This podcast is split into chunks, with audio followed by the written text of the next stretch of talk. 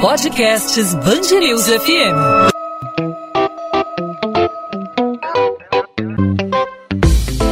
Dois às 20, com Maurício Bastos e Luana Bernardes.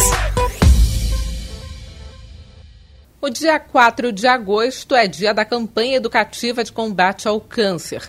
O INCA estima que o Brasil deve ter no triênio encerrado em 2022 625 mil novos casos de câncer a cada ano.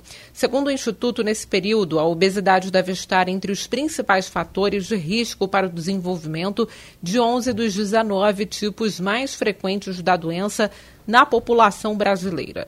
Comportamentos não saudáveis, como fumar, consumir bebidas alcoólicas, sedentarismo e manter a dieta pobre em vegetais, também aumentam o risco de 10 tipos da doença. Depois do câncer de pele não melanona, os mais incidentes serão os de mama e de próstata, cólon e reto, pulmão e estômago.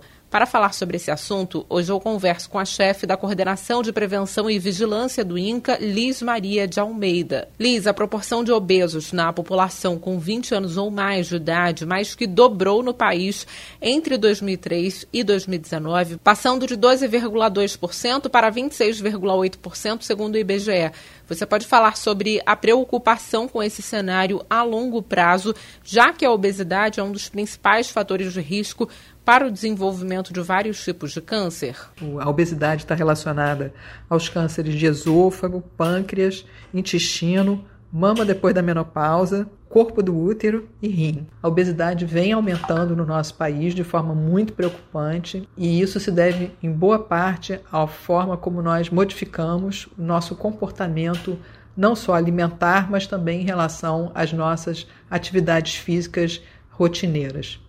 Então, é, o que se preconiza hoje é uma conscientização e uma mudança no nosso comportamento alimentar.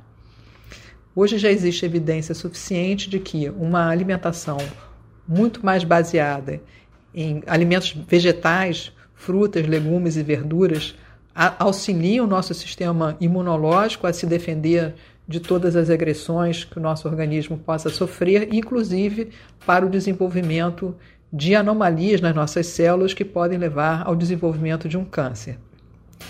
É, nesse rol, é muito importante a gente estar atento para os alimentos ultraprocessados, são aqueles alimentos com muitas substâncias químicas associadas a eles, ou que são embutidos, que são os, os, as linguiças, as, as salsichas, os, os presuntos, alimentos é, defumados e também as bebidas açucaradas, que ajudam a aumentar o peso devido à quantidade de açúcar que essas bebidas recebem na sua formulação.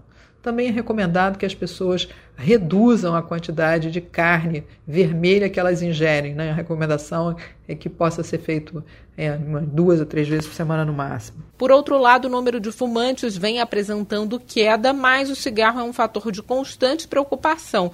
Você pode falar sobre a importância da permanente campanha contra o consumo de cigarro? Sim, é muito importante. Nós, em 1989, tínhamos uma prevalência de 34,5% de fumantes na população, quer dizer, um terço da nossa população fumava.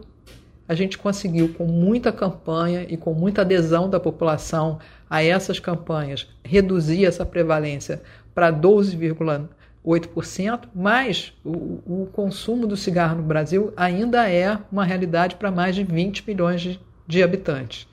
Então a gente não pode esmorecer e muito menos não pode cair nessas novas é, armadilhas da indústria do tabaco, que são os dispositivos eletrônicos para fumar.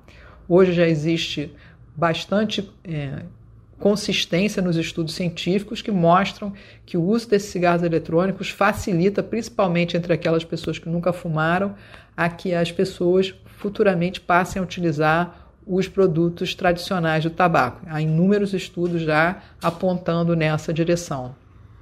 Então, nós não podemos esmorecer e sempre lembrando que o tabaco é uma substância que absolutamente não é essencial na nossa vida. Com o envelhecimento da população e aumento dos casos de câncer, você pode falar sobre a importância das campanhas educativas de combate à doença? Sim, o envelhecimento da população facilita é, é o, o, envelhecimento do nosso organismo, ele é um fator, sim, facilitador para o desenvolvimento de câncer. Muitos cânceres é, ocorrem numa idade mais avançada, embora a gente tenha cânceres que se desenvolvem desde a infância, mas os mais frequentes ocorrem realmente numa idade mais avançada.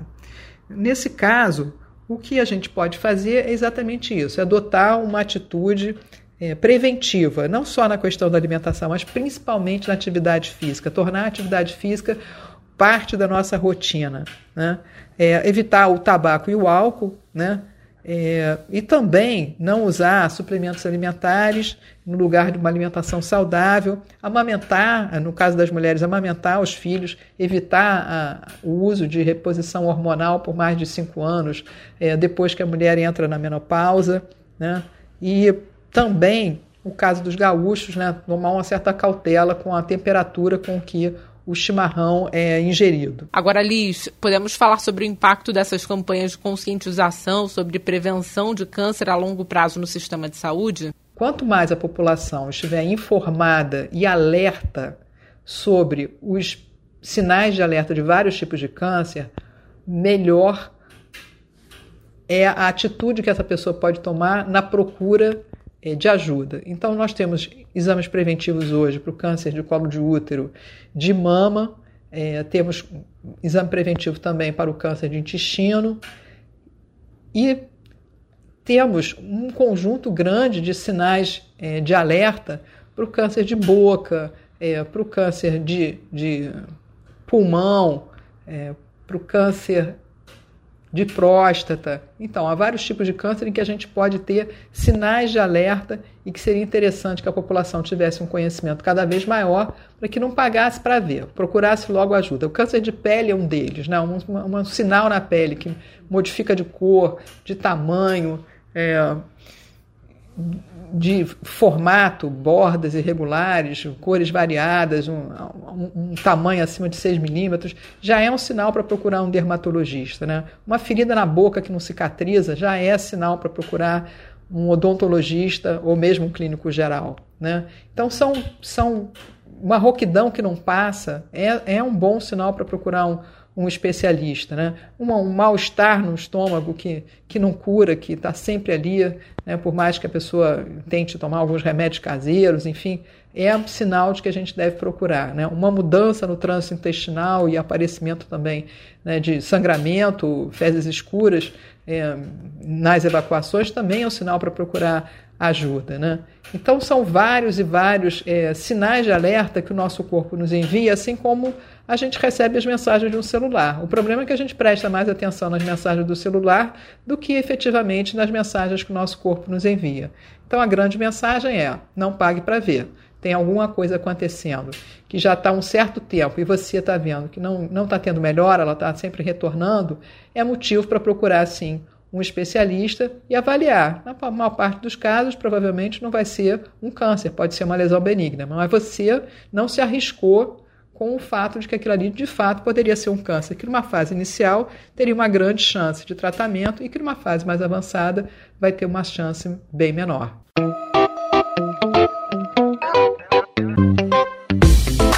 Dois às 20, com Maurício Bastos e Luana Bernardes.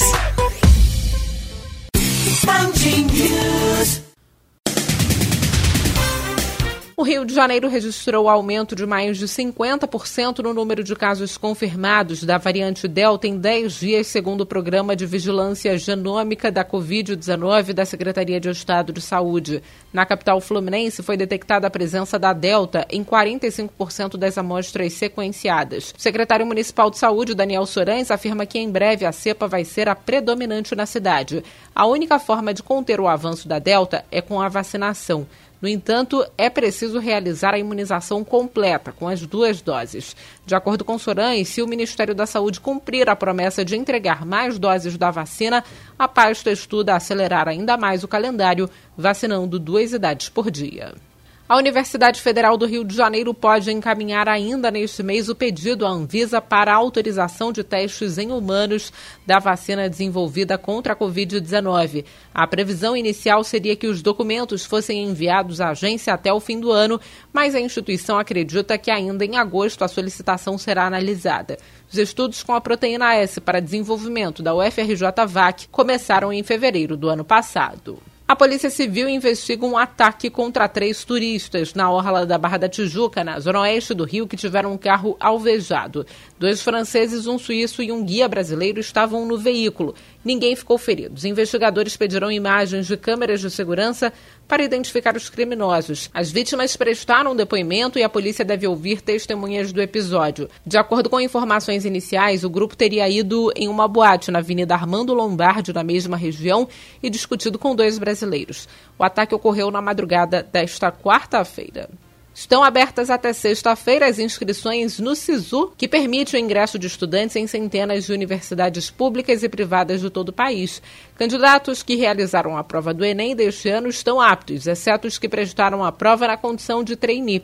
As inscrições são realizadas pelo site sisu.mec.gov.br. Depois de 15 anos, o Rio de Janeiro volta a realizar transplantes de pulmão. A primeira cirurgia aconteceu no Instituto Nacional de Cardiologia, em Laranjeiras, na Zona Sul. A pessoa que recebeu o órgão é uma mulher de 35 anos que tem uma doença rara. Os pacientes do Rio que necessitavam de transplante de pulmão precisavam buscar o atendimento em São Paulo ou Porto Alegre. 2 às 20. Podcast 2 às 20 vai ficando por aqui. Eu, Luana Bernardes, volto nesta quinta-feira com mais um episódio para você, ouvinte da Band News FM. Até lá você pode entrar em contato comigo pela minha rede social, pelo Instagram, Bernardes Luana, Luana com dois N's, onde eu falo sobre as minhas leituras, sobre a coluna de literatura aqui da Band News FM do Rio de Janeiro também. Até quinta!